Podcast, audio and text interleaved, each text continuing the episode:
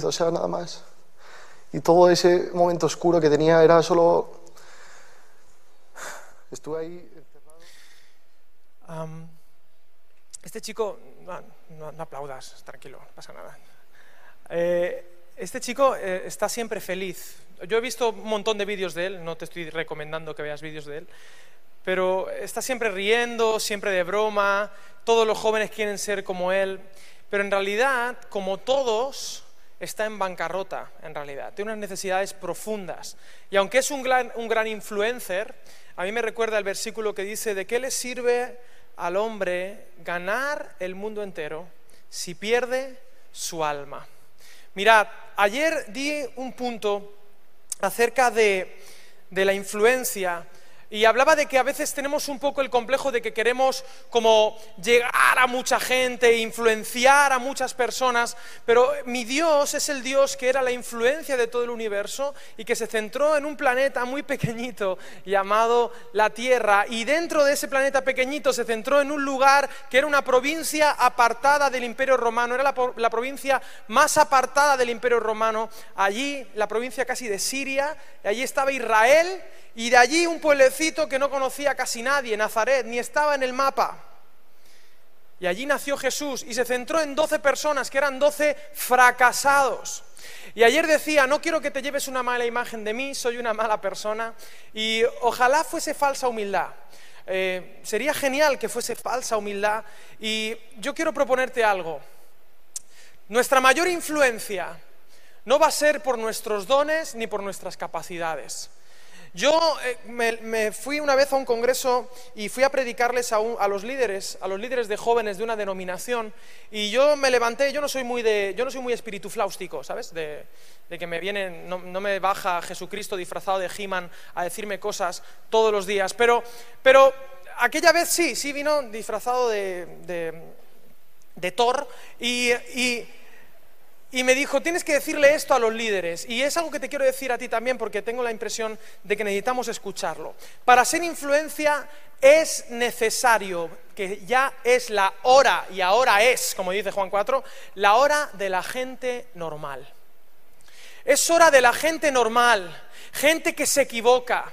Ya está bien de los superálguenes. Esos no existen. Los superálguenes no existen. Hasta el Rubius llora. Hasta el Rubius echa de menos a su mamá. Ay, echo de menos a mi mamá. Porque es así. Es la hora de la gente normal, gente que está rota y que está restaurándose. Como yo dije ayer, yo estoy en terapia ocupacional. Dios me está sanando. No podemos servir a Dios desde el personaje perfecto. Mira, Jesús aborrece todos los personajes. Jesús es políticamente incorrecto y él soportaba cualquier pecador. Parecía que no le daba miedo ningún pecado, pero había algo que le sacaba de las casillas a Jesús, no el Jesús de las películas, ¿te acuerdas? No, el Jesús de acción. Había algo que él le hacía hasta sacar un látigo. Sacar un látigo y empezaba a sonar. Tan, taran, tan, tan, tarán, tan, y- y- y- no lo soportaba. ¿Sabes a quién no soportaba? La hipocresía. Y un hipócrita, yo sé que es una palabra muy bonita, pero no es un insulto, es un oficio, es un actor. Un actor griego era un hipócrita, es decir, un personaje, un personaje. Y temo que a día de hoy queremos ser influencia, pero parece que somos perfiles de Facebook encarnados. ¿Cuántos tienen perfil de Facebook? ¿Puedes levantar la mano? Que Dios te bendiga, veo tu mano, veo tu mano. Bien, todos tenemos perfil de Facebook. ¿Y sabes qué pienso? Ojalá yo fuera tan feliz como mi perfil de Facebook. ¿Has pensado eso? Qué terrible los perfiles de Facebook. Son gente perfecta, gente idónea. Yo tengo crisis matrimoniales por culpa del perfil de Facebook de otros matrimonios pastorales que tienen vidas alucinantes. Eh, Siete de la mañana y la primera foto, ¡pum!, en la, familia de los pastores Willy Frater. Y los pastores Willy Frater, sale él, siempre joven, guaperas, extraordinario, aquí llevándole el jugo de naranja natural a mi esposa, con la foto. Y yo, claro, y Gerald me quedo así mirando el Facebook y mi mujer se queda así mirando y dice, Alex, ¿dónde está mi jugo de naranja natural? Y, y yo le digo, Geraldine, ¿no te gusta la naranja? Eh, Y luego tienen un perrito, siempre tienen un perrito, un cachorro, como el de Scotex, no sé si sabes cuál es, el de, los anuncios, que es un cachorro muy bonito, un golden retriever pequeño, que siempre está saltando y es extraordinario. Y claro, yo tengo una perra, yo hace, un año eh, adoptamos una perrita que es medio husky siberiana, ella cree que es husky totalmente, está traumada, no conoce a su padre, su padre la abandonó antes de nacer, muy traumada mi perra, y encima es muy rebelde y se llama Leia, claro. ¿Cómo se va a llamar si es rebelde? Leia. Leia. Y yo comparo a, ese Golden Retriever pequeñito, cachorrito de Scotex, y a mi perra Leia. Que digo, es que eres muy perra, Leia. Y estás siempre destrozándome la vida, mata las plantas, la queremos, la queremos, la hemos adoptado, ¿cómo no la vamos a querer? Pero me hago entender. El agravio comparativo es terrible. Aquí, con mi descapotable y con mis discípulos yendo a Bariloche, qué sé yo. Y claro, y yo como mucho voy a la calle de al lado a comprar las naranjas para hacerle jugo de naranja natural o a pasear a la perra. ¿Me hago entender? Perfiles de Facebook perfectos. O estas chicas, ¿hay alguna universitaria aquí? ¿Universitaria? Sí, las universitarias me caen muy bien también, ¿eh? porque Facebook, aquí, 7 de la mañana, y se hacen una foto recién levantadas y están peinadísimas de la muerte, guapísimas, extraordinarias. Que digo, ¿vas a una boda o vas a clase de lenguaje? ¿A dónde vas? A la biblioteca tan arreglada, ¿a qué vas? ¿No? Pero así, ay, 11 de la mañana, "Hmm, me encanta mi clase de química. Mentirosa, es imposible que te guste la química a nadie. Odio la química. Pero la idea es que queremos influenciar y damos siempre la mejor imagen, la mejor imagen. Incluso nos paseamos por aquí, permíteme, nos paseamos por el escenario y como digo, pensamos que los que estamos aquí arriba somos cristianos 2.0, somos mejorados, somos, super saiyajin, parece. Y que para estar aquí, entonces hemos tenido que ser, claro, vosotros estáis ahí porque sois, aquí os llamamos los normales. No sé si me hago entender. Ya está bien de los superálguenes. Es la hora de la gente normal. Además, aquí en el mundo evangélico, en nuestra pecera, voy corriendo porque me estoy durmiendo. En la pecera, todos cabemos bien. En la, arca de Noé, caben todos, caben bien. ¿Sabes esa canción? Bueno, igual no, no importa. Entonces, Aquí ve- vemos que parece que la iglesia es como una pecera y como tenemos que pescar, somos pescadores de hombres, algunas chicas han tomado eso demasiado literal, pero eh, somos pescadores de hombres y, y- y parece que nuestra visión es meternos aquí y, y cuidado, que no se vayan al mundo, ¿te acuerdas? El mundo. Que- porque el mundo está fuera de la pecera y claro, si el pescadito este suicida salta y se pone a hacer así, se muere. Porque fuera de la iglesia no hay salvación, ¿no? Eso, eso, eso pensamos. Y queremos ser influencia siendo un personaje perfecto, con nuestros galones. No, yo soy capitán general, yo soy teniente coronel, yo soy no sé qué. Delante de Dios, lo único que importa es que seamos hijos. Hijos, hijos perdonados, hijos andrajosos que han vuelto a casa y que han sido abrazados por papá. Y a mí me encanta cuando el Rubius le dice al entrevistador, le dice, yo te cuento esto porque yo sé que tú has vivido algo parecido. El mundo no está esperando superálguenes que les moralicen, que les digan esto está mal y eso está bien. El mundo necesita encontrarse con alguien que haya sido herido pero que esté siendo sanado. Y si hay esperanza para ti que estás siendo herido y tú puedes compartir con tus heridas a otras personas la esperanza de Jesús, entonces la gente te va a escuchar. Nosotros como iglesia queremos ser influencia para el mundo y eso está muy bien, pero tenemos que ganarnos el derecho de ser escuchados. Y la única manera de ganarse el derecho de ser escuchados es escuchar. Escuchar a la gente. La gente, el mejor sermón que le podemos dar es escucharles. Escuchar no el personaje perfecto, no el perfil de Facebook, sino la persona que hay dentro. Henry Nowen, uno de mis autores favoritos, dice, detrás de todo personaje perfecto siempre hay una persona que llora. Siempre. Siempre, siempre hay una persona que llora. Yo me he tomado la disciplina de ver siempre, nu- o sea, no ver nunca a los personajes. No me los creo. No, a ninguno. Me da igual que sean teniente coronel, capitán general o que sean eh, el emperador galáctico. Me da exactamente igual. Yo siempre di- digo, detrás de aquí hay una persona que llora y que necesita la gracia de Dios urgentemente. Y no me puedo quedar encerrado en una pecera, aunque tenga forma de iglesia. Yo he sido llamado no a ser una subcultura, sino una contracultura.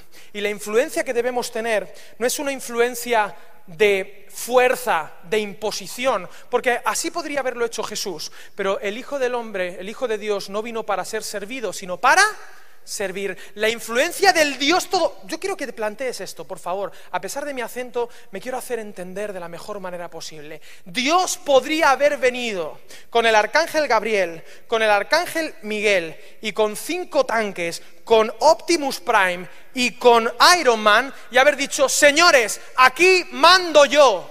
Y como aquí hacerlo, pero aún siendo Dios no lo hizo, vino, se hizo una persona y dejó que le, que le hiciéramos daño, dejó que lo matásemos, porque lo asesinamos nosotros, aunque Él dio su vida, pero nosotros queríamos matar a Dios. Él no vino para ser servido, Él no vino para ser influencia, para ver, aquí estoy yo, oh gran Dios. No, Él vino para servir. Haya pues en vosotros el mismo sentir que hubo en Cristo Jesús, el cual, siendo en forma de Dios, ojo, no estimó el ser igual a Dios como cosa que aferrarse, sino que se despojó. Ya está bien, ya está bien de los personajes perfectos. ¿Te acuerdas de la última cena en Juan 13? Dice el versículo 3, sabiendo Jesús que venía del Padre, que a Dios iba, que el Padre le había dado todas las cosas. Menuda presentación. Uno esperaría que ante ese versículo de Juan 13.3, después Jesús hiciera algo extraordinario. ¿Sabes qué hizo en el versículo 4? Dice, se levantó de la cena, se quitó el manto, se ciñó la toalla tomó el lebrillo y limpió los pies de sus apóstoles, de sus discípulos, incluidos los pies de Judas, el traidor, e incluidos los pies de Pedro, el traidor dos, que estaban llenos de pescaditos como ese entre los dedos, porque eran pescadores y tenían pececitos entre los callos.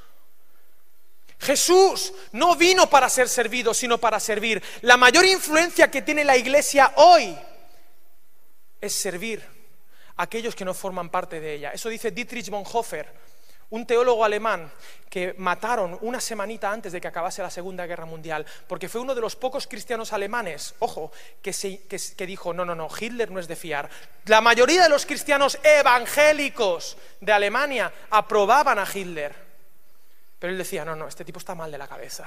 Yo no voy a ser una subcultura, voy a ser una contracultura. El reino de Dios no es por fuerza. Y terminaron matándolo, pero nos dejó unos escritos extraordinarios y él dijo, la iglesia solo tiene sentido cuando sirve a aquellos que no forman parte de ella.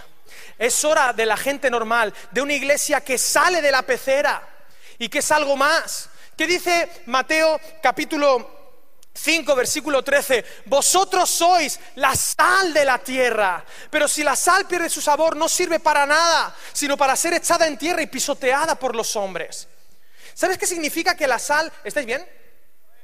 Es que yo aquí me estoy emocionando yo solo porque he tenido una entrevista con Evan Kraft. Y le he abrazado y le, he dado besitos, porque aquí en Argentina los hombres se besan y no pasa nada, ¿no? Entonces yo aprovecho y beso. Venga, Evan, Evan es como mi primo pequeño, mi primo rubio. Entonces estoy muy emocionado. Entonces, la sal, ¿sabes por qué la sal se echa en tierra? Porque ya no importa ya no escuece las heridas, ya no sirve para nada. Es una sal cortada como con la coca que pierde sus cualidades. La sal se cortaba, era de donde viene la palabra salario. Cuando la echas en tierra y la pisas, no es que la gente a propósito pisoteaba la sal, sino que no se daba cuenta. Cuando la iglesia no está siendo sal, ya no es que, da igual que, no, importa, es irrelevante, es parte de la tierra. Y qué triste es ser llamados a ser la sal de la tierra y ser solo parte de la tierra. Porque como digo, no los quites del mundo, sino guárdalos del mal. Pero recuerda también, no somos de este mundo. Estamos en el mundo, pero no somos del mundo, no somos tierra, somos sal, no somos mundo, somos luz. Sí, luz del mundo, pero luz, no mundo. ¿Me hago entender? Ahora, la sal tiene unas cuestiones muy interesantes, porque claro, si tú y yo somos la sal, eh, eh, ¿a, cuánto? Bueno, esta es la pregunta retórica, ¿no? ¿A cuánto le gusta el asado? Esto es como decir, en fin, a todos en general, ¿no? A no ser que sea vegetariano. Que un argentino vegetariano, eso es como ser un cristiano sin Cristo, una cosa así. No lo sé, pero yo te respeto todas las religiones, ¿eh? ¿De acuerdo? No pasa nada. La sal.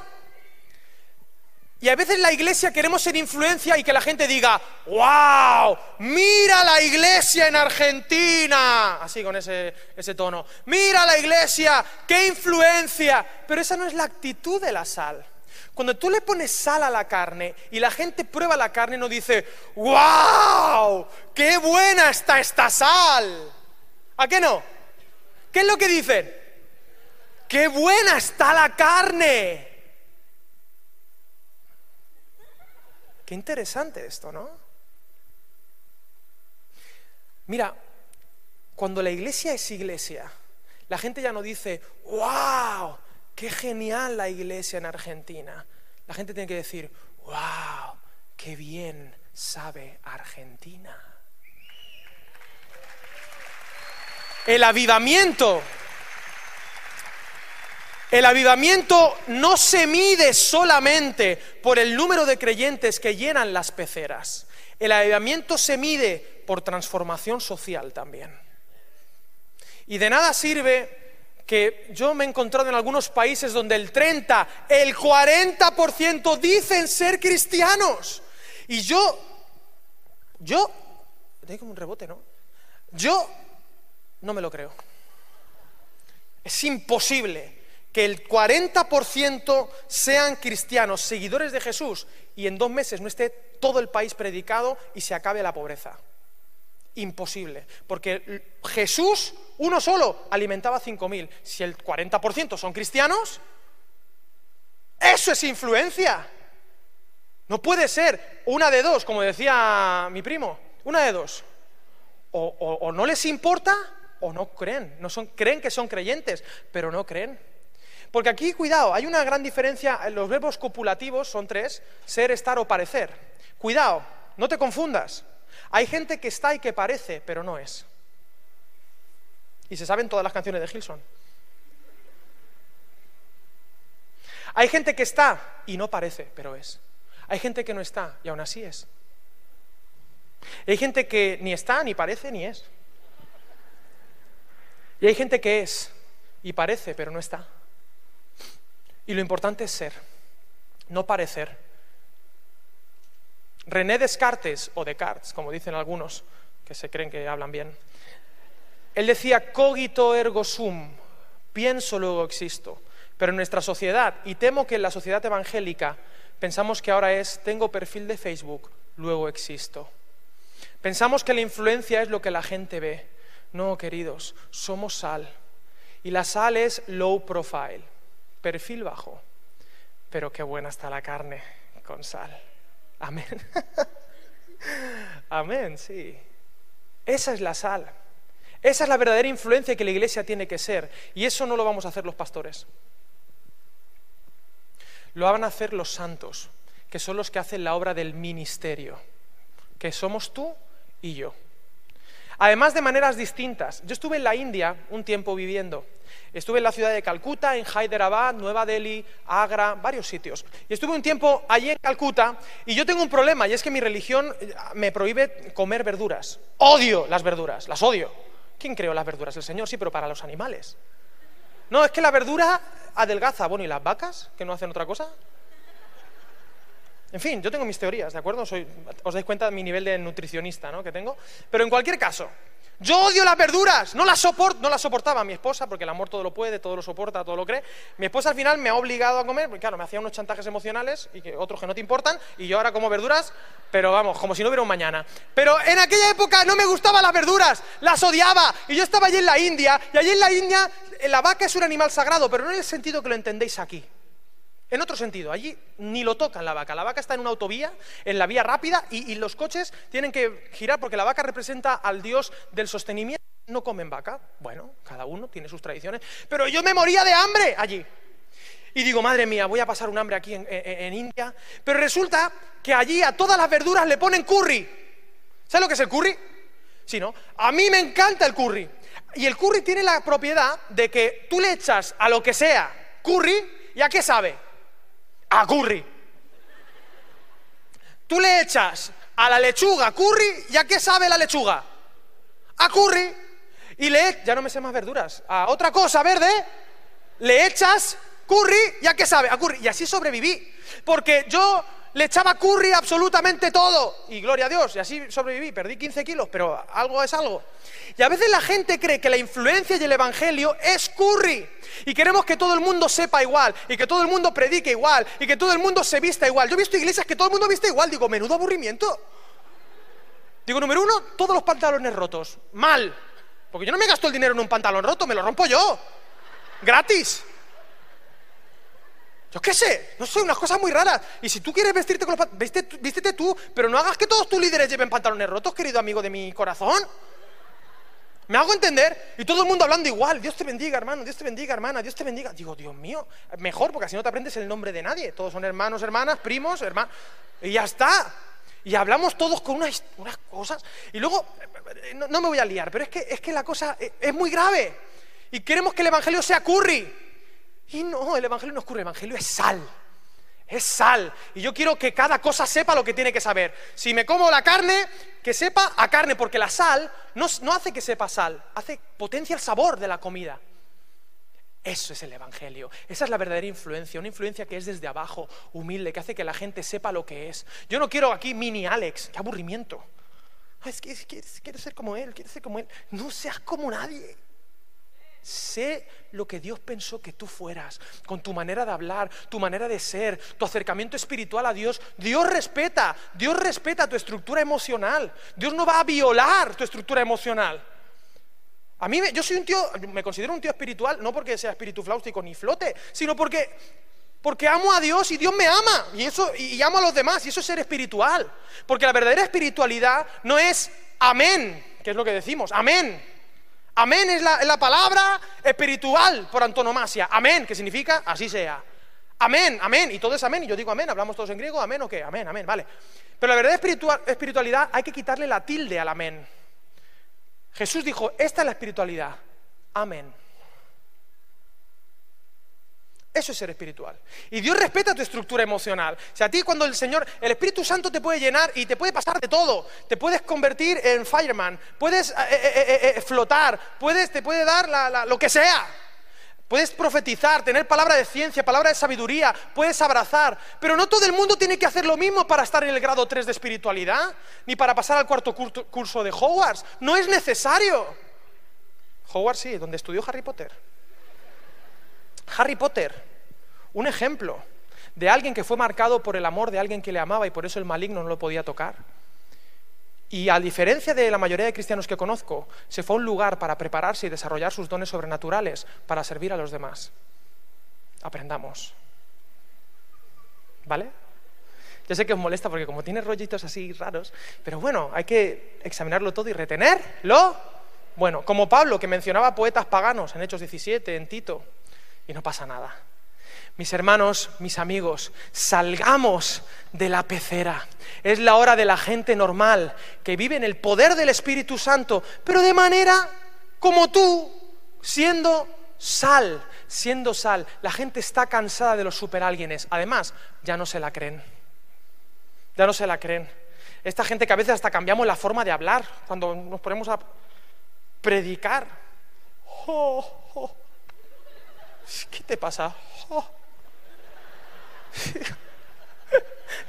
pero, pero si tú eres mi primo, ¿qué haces hablando así? No tiene sentido. Y Dios lo que más aborrece es que, ay, ya está bien, es la hora de la gente normal. Salgamos de nuestra pecera. Mira, a veces pensamos que el plan de Dios es llenar... No, no, no, no, no. La iglesia, los locales están geniales, son una herramienta extraordinaria para prepararnos para la obra del ministerio, dice Efesios capítulo 4, porque dice Efesios 4:11, y él mismo constituyó a unos apóstoles, a otros profetas, a otros evangelistas a otros pastores y maestros, a fin de perfeccionar, de entrenar a los santos para la obra del ministerio hasta que todos lleguemos a la altura de la fe, a la altura de la plenitud de Cristo, a ser como Jesús, que es de lo que se trata. ¿Cuál es el punto? El ministerio más importante, bueno, más importante no, el ministerio no es lo que ocurre dentro de la pecera. El verdadero ministerio lo hacen los santos. Nos hemos equivocado pensando, no, es que hay gente que está a tiempo completo y gente que no. Nosotros los llamamos los normales. No, vosotros sois los santos y desde el punto de vista de Dios, todos vosotros estáis a tiempo completo. Y habéis sido enviados al mundo, a ese lugar terrible donde no hay que ir. No, no, no, es ahí donde hay que ser influencia. Aquí en este, si imaginemos que esto fuera nuestra iglesia local, aquí no caben tantos dones. El desarrollo de todos vuestros dones realmente está allí afuera. Es allí donde hay que demostrar que uno es espiritual, en el instituto, en la universidad, en la calle, en tu casa. Es ahí donde hay que ser luz. A mí me hace mucha gracia cuando le decimos al mundo, ay, es que el mundo está súper mal. Siempre que me, quejo me pongo femenino. ¿Por qué? Eh, es que el mundo está súper mal, está súper mal el mundo, ay, qué terrible mundo, y ahora se va a aprobar esta ley, y ahora se va a aprobar esta otra ley, y ahora se va a hacer esto, y ahora mira a los jóvenes qué destrozados están y esos pantalones rotos, ojo, es que eso es terrible, pero es todo mal. Eso es tan absurdo como decir, ay, qué oscura está la oscuridad. Es igual de absurdo. La oscuridad es oscura. ¿Y quién tiene la culpa de que la, oscuridad esté oscura? La falta de luz. Y tachan, ¿quién es la luz? Tú y yo. Si no hay luz, hay oscuridad. 40% de cristianos y hay oscuridad.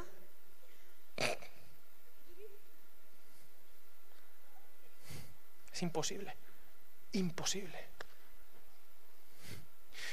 El verdadero ministerio se desarrolla y me ha gustado mucho algo que ha dicho mi primo Evan. Mira, la... no lo ha dicho, pero yo lo he pensado mientras se lo decía. bueno, pero me da, pie, ¿de acuerdo? Es mi pequeño Juan Bautista. Entonces, eh, eh, mirar, los grandes héroes de la fe, muchos de ellos jamás pisarán un escenario, ni nadie conocerá sus nombres. Los agentes secretos son los mejores agentes. Nadie sabe cómo se llaman. Como mucho habrá una estrella en Langley, en la CIA. Ni siquiera pondrán su nombre. Jamás les condecorarán públicamente porque es un peligro para sus vidas. Pero hacen las misiones más difíciles. Los agentes que hacen las misiones más difíciles, nadie sabe quiénes son. Y yo espero que este lugar esté lleno de agentes de Dios. De gente que no esté anhelando pisar un escenario. Esto es una herramienta. Y si a mí no me sirve para predicar el Evangelio, no la quiero. Si no me sirve para entrenar a gente, capacitar a los santos, que es a lo que Dios me ha llamado, no lo quiero. Dime Dios. Yo estoy a la puerta y llamo. Pues puedes pasar. Hemos sido llamados sí, son muchos años. Hemos sido, hemos sido llamados a ser santos, a hacer el ministerio. ¿Te imaginas que en lugar de tener una iglesia, o 20 iglesias, o 50 iglesias en, en, Rosario, cada vez que se juntasen dos o tres, que es el versículo de consolación. ¿Sabéis? A veces esta gente dice, no, porque donde hay dos o tres, claro, reunión de oración de los miércoles, ¿cuánta gente va? ¿Dos o tres? Entonces, el pastor siempre empieza las reuniones así. Bueno, hermanos, mm, somos poquitos, pero ya sabiendo Jesús que íbamos a ser poquitos en las reuniones de oración evangélicas, nos dejó un versículo donde dice, donde hay, pasa, donde hay dos o tres de vosotros, allí estoy yo en medio de ellos. No, no es un versículo de consolación, es una promesa y tenemos que ser influencia. Aquí no, aquí no estamos para deslumbrarnos unos a otros, estamos para ser luz allí afuera. ¿Me hago entender? Esa es la verdadera influencia. Y luego en nuestras jergas evangélicas, ¿cuánto tiempo me queda? Me queda bien, bastante tiempo. Mira, perdón, yo voy a decir una frase, yo sé que la decimos normalmente y no pasa nada que la digamos así, y si tú eres pastor o líder y lo haces así, está bien, es nuestra jerga, pero para enseñar esto necesito decirlo. Cuando decimos la frase, oh gran siervo de Dios, siempre ponemos la O antes, digo, ¿por qué una O? ¿Por qué no una I? Y gran siervo de Dios. U, no sé. Oh, con una H, oh, gran, aquí está el oh gran siervo de Dios. Yo quiero decirte que eso es un oxímoron, es decir, una contradicción. No, no, no, no se puede, es como que te explota la lógica. ¿De acuerdo? Oh, gran siervo de Dios, un gran siervo, un gran siervo, pero si un siervo es pequeño, gran siervo. Además, te digo una cosa para que lo sepas: cada vez que alguien en el mundo dice, oh, gran siervo, muere un gatito. Un gatito pequeño. Un pequeño gato que suele estar en una cesta con sus hermanos, que también son gatitos, al lado de una chimenea. Y están calentitos, pero en el momento que alguien dice, aquí está el oh gran siervo, muere otro gatito.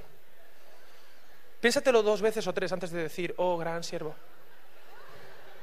Porque mueren gatitos y entonces las frases de Pablo Coelho se quedan sin gatitos. ¿De acuerdo? Oh gran siervo, ese no es... Mira que somos buenos tergiversando las palabras. Para la obra del ministerio, ¿sabes qué significa ministerio? Porque la, verdadera influencia de la iglesia es el servicio por amor. El verdadero liderazgo, la única, el liderazgo que nos enseñó Jesús. Él dijo, en el mundo los grandes se enseñorean del mundo. Oh, gran siervo. Ha muerto otro, pero bueno, con propósito. En el mundo los que son grandes se enseñorean del mundo, pero no será así entre vosotros. No será así entre vosotros. No será así entre vosotros, dice Jesús el líder de los líderes. Entre vosotros no será así, sino que el mayor servirá al menor. Y la palabra servicio es la palabra ministerio. ¿Y sabes lo que significa ministerio? ¿Contra qué se pone? Cuando ponemos negro sobre blanco entendemos mejor lo que significan las palabras. La palabra ministerio se confronta a la palabra magisterio. Magisterio. Es lo contrario, lo contrario de ministerio es magisterio.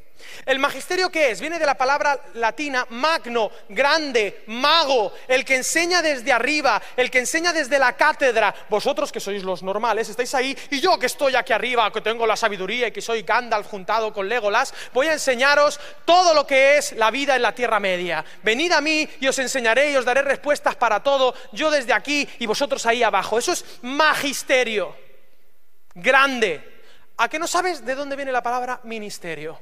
¿De la palabra? Mini, pequeño, desde abajo. Y esta es la influencia que Jesús nos enseñó.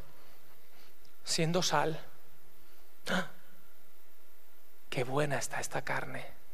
Pero no saben que el secreto es que tenga su punto de sal. Ministerio, mini, minion, desde abajo. Minion, me encantan los Minions. Están locos. Cada uno es particular. Uno tiene un ojo. Son gente loca, hablan mal, pero son auténticos. Me encantan los Minions. Porque están enamorados de su, Señor y de todo aquel al que su Señor ama. Y dan la vida por Gru. Están locos, pero dan su vida por Gru, por su Señor. Dadme 12 Minions, 12. Y yo evangelizo mi país en tres años. 40% de cristianos. Me hago entender. Lo digo con todo mi cariño y con todo mi amor, pero si queremos ser influencia, es hora de que la iglesia haga ministerio. La iglesia, la iglesia. Y que entendamos que todos estamos a tiempo completo y que vamos, vayamos donde vayamos, somos la frontera del Basilea, del reino de los cielos. Pero no venimos a, a imponer, porque Jesús no vino a imponer. Él vino para servir. Y me gusta esto de servir porque hay un texto, y comienzo a terminar, hay un texto que me, gusta mucho cuando Jesús le responde la tentación a, Satanás. Escrito está, al Señor tu Dios adorarás y solo a Él servirás. ¿No dice eso? Al Señor tu Dios adorarás y solo a Él servirás. Mirad, este es mi pescadito, ¿vale? Se llama ictus, mi pez, que significa pez en griego, ictus. ¿Sabéis que los cristianos del siglo I, ah, la, iglesia era perseguida y entonces eh, ellos ponían peces en las puertas? Y era, era, algo secreto para que nadie supiera que eran cristianos, pero ellos sí. Y entonces era porque los perseguían y los mataban, porque cuando te hacías cristiano en el siglo I, te regalaban tres entradas para el circo.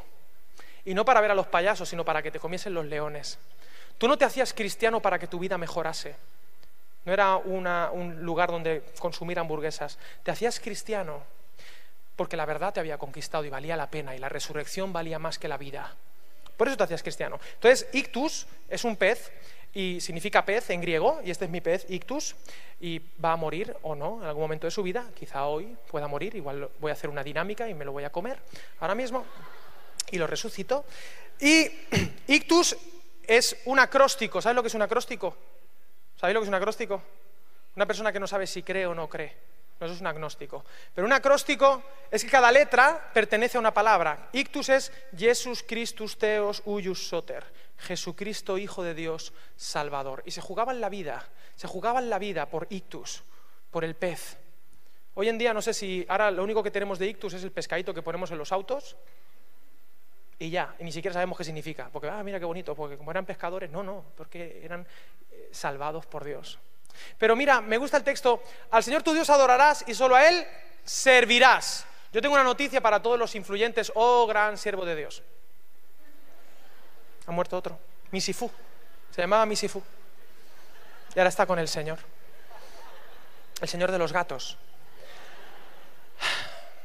Tengo una noticia para todos aquellos que quieren ser influencia. Es imposible servir a Dios. ¿En serio? Es imposible servir a Dios. Ah, yo quiero servir a Dios. No puedes. ¿En serio? Sí, no puedes. Inténtalo. En serio, sí se puede, pero si la Biblia dice que hay que servirle, es que no puedes. ¿Qué le puedes ofrecer a Dios que Él no tenga? ¿Qué necesita Dios para servir a Dios?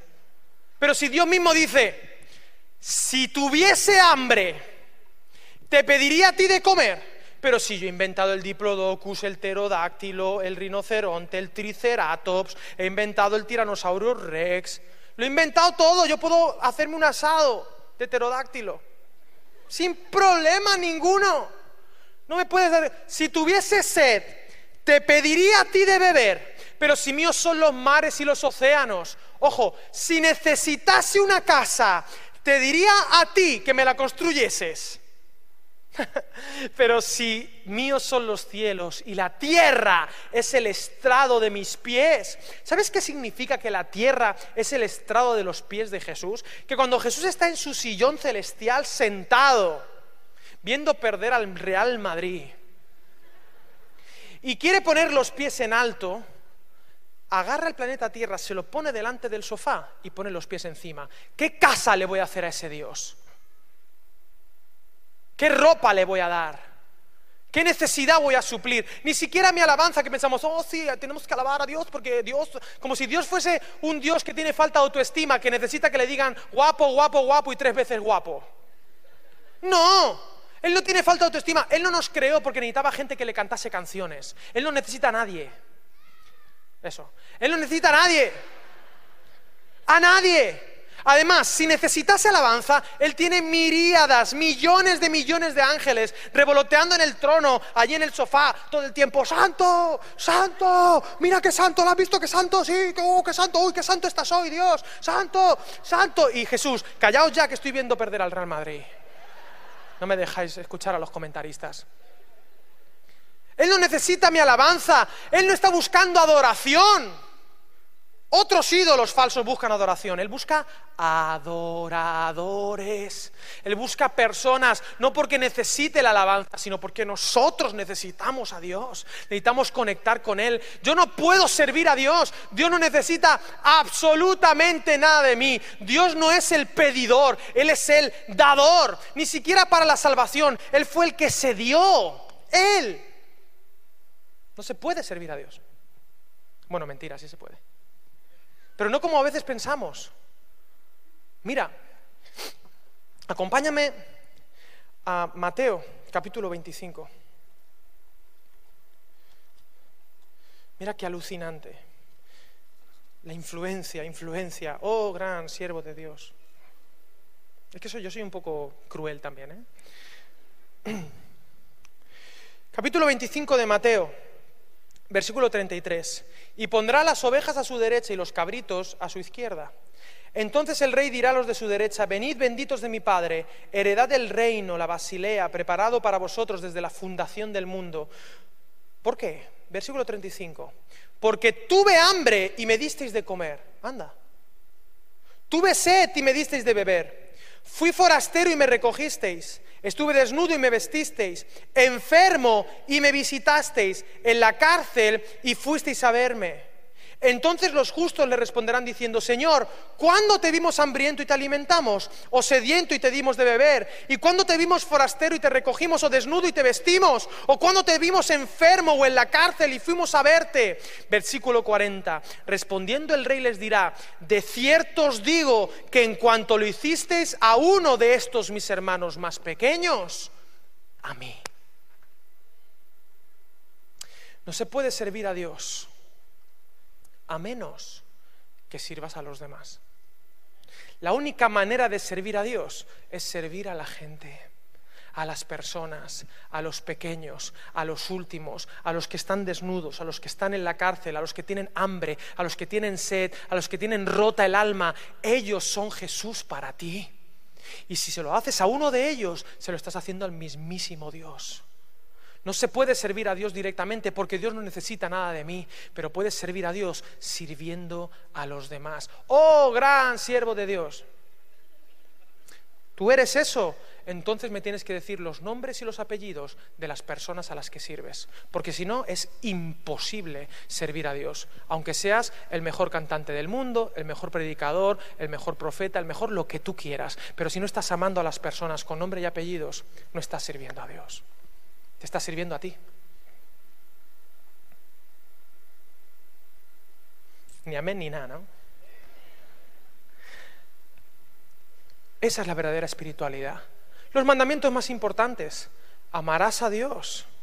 Pero el siguiente es semejante. ¿Cuál es? A tu prójimo como a ti mismo. Y el que dice que ama a Dios y no ama al prójimo, dice Juan que es un mentiroso. 40% de cristianos. Venga.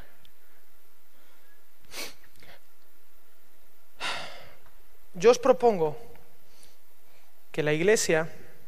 ¿Qué tal, Ictus? ¿Estás bien? ¿Tienes miedo? No tengas miedo. Sigue a la luz.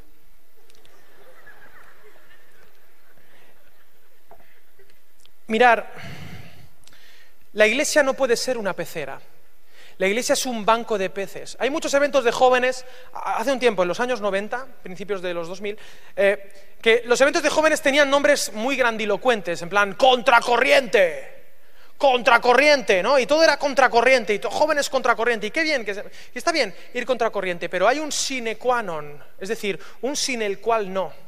Es imposible ir contracorriente a menos que estés en la corriente. ¿Se entiende eso? Dime qué corriente hay en esa pecera contra la cual ir. No hay ninguna corriente. La única manera de ir contra corriente es estar en la corriente, solo que no arrastrado por la corriente, sino ir al revés que juntas, río arriba. Río arriba. Porque si hay vida en ti, si eres un pescado muerto y te tiran en la corriente, la corriente te va a arrastrar. Pero si hay vida en ti, tú tienes la fuerza para ir contracorriente. La iglesia es la sal de la tierra, la luz del mundo. Estamos, pero somos una contracultura que no, no va a influenciar por la fuerza, sino sirviendo, siendo sal, estando entre la gente, amándoles, abrazándoles, sirviendo a Dios. Claro que sí, pero la única manera de servir a Dios es servir a los demás. ¿Tiene sentido para ti? Y hay un último punto que quiero tratar. Cuando se dice tres veces que estoy terminando, es que termino, ¿vale? Em, el último punto, ahí en Juan capítulo 13, donde he empezado diciendo que Jesús se puso la toalla. Hay gente que olvida un detalle ahí, y permíteme leerlo una vez más. Sabiendo Jesús que el Padre, versículo 3, le había dado todas las cosas en las manos y que había salido de Dios y a Dios iba, se levantó de la cena, se quitó su manto y tomando una toalla, se la ciñó y lavó los pies. Ese es el verdadero liderazgo, la verdadera influencia que Jesús tuvo. La gente no seguía a Jesús porque predicaba bien. Él decía, decía, la gente decía, este no enseña como los fariseos, porque enseña como quien tiene autoridad. Y lo que le daba autoridad era que él servía a la gente y la amaba. Mira, tú puedes hacer milagros, profetizar, predicar, hacer lo que te dé la gana, pero si no tienes amor, no eres nada no eres influencia. Da igual que tengas 15 millones de followers, si no tienes amor, eres como címbalo que retiñe. Ahora, si tienes amor por uno y salvas a uno, estás haciendo una diferencia eterna, eterna. Y la única manera de cambiar el mundo es amando, porque la verdadera espiritualidad no es amén, es amén, amén. Y mira, hay un detalle, y es que la gente piensa que Jesús se levantó, se puso la toalla y limpió los pies, pero no, hay un detallito. Antes de ponerse la toalla, se quitó el manto. Y en aquella época, quitarse el manto era quedarse desnudo. Él se quedó desnudo delante de sus amigos, vulnerable. Yo sé que no me vas a creer, pero yo estoy apuntado a un gimnasio. Y voy, como mucha gente que está apuntada a la iglesia, y va, pero no parece. Y hay un momento crítico en mi vida como gimnasta, y es cuando voy al vestuario a cambiarme. ¿De qué se ríe la hermanita? Voy al vestuario a cambiarme y, y claro, claro, voy a un rincón porque empiezo a quitarme la ropa por, por, el agravio comparativo, ¿no? Porque, claro, yo empiezo a ver muebles, muebles armados andantes, que yo le veo su brazo y digo, pero si su brazo son tres piernas mías. Una cosa así, Johnny Bravo, una cosa muy rara. Y claro, yo me, me escondo porque estoy traumado, porque digo, ¿sabes por qué? Porque uno tiene que estar muy seguro de sí mismo para ir por ahí por el vestuario como, eh, hola, no. Y como nos avergonzamos de nosotros, no nos desnudamos. Escúchame, escúchame, yo sé que esto te da, ay, qué picantito está Alex, no, no pasa nada. Me gusta el curry. La cosa es que en lo espiritual es así. Dios no quiere que vayamos con nuestros mantos de hijo, mira, mira, sí voy a servir, ojo. No, Jesús dijo, mira mi humanidad. Él estaba, él sabiendo que era el Hijo amado de Dios, él dijo, no, no, yo soy el Hijo de Dios, pero soy el, el Hijo del hombre. Hay mucha gente que se quiere disfrazar de, oh, gran siervo de Dios. Hay gente que se quiere disfrazar de siervo y se pone la toalla encima del manto y eso queda fatal. No está de moda. O nos quitamos el manto los galones, los títulos, los superálguienes, y nos mostramos a la gente, mirad, si Dios, y por eso tú te has reído cuando yo he dicho, la enseñanza es que si Dios puede hacer esto con Evan, lo puede hacer contigo. Pero eso es una gran verdad. No es que, oh, mira, Dios me usa porque mira mi manto, no, sino en mi humanidad Dios me puede usar. Yo lo único que puedo ofrecer a la gente es, mira, esto es lo que Dios hace en mi vida, también lo puede hacer en la tuya. Si Dios puede conmigo, también puede contigo. Quitémonos ya los galones de superalguienes, ese perfil de Facebook que en realidad, ¿sabes qué pasa? ¿Cómo se llama donde publicas en Facebook? El muro. Y el muro tú crees que sirve para conectar con los demás, pero de toda la vida el muro sirve para separar.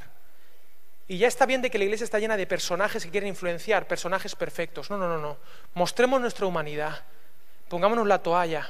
Porque sabes que Jesús sirvió con sus dones a mucha gente, pero salvó a las personas con sus heridas.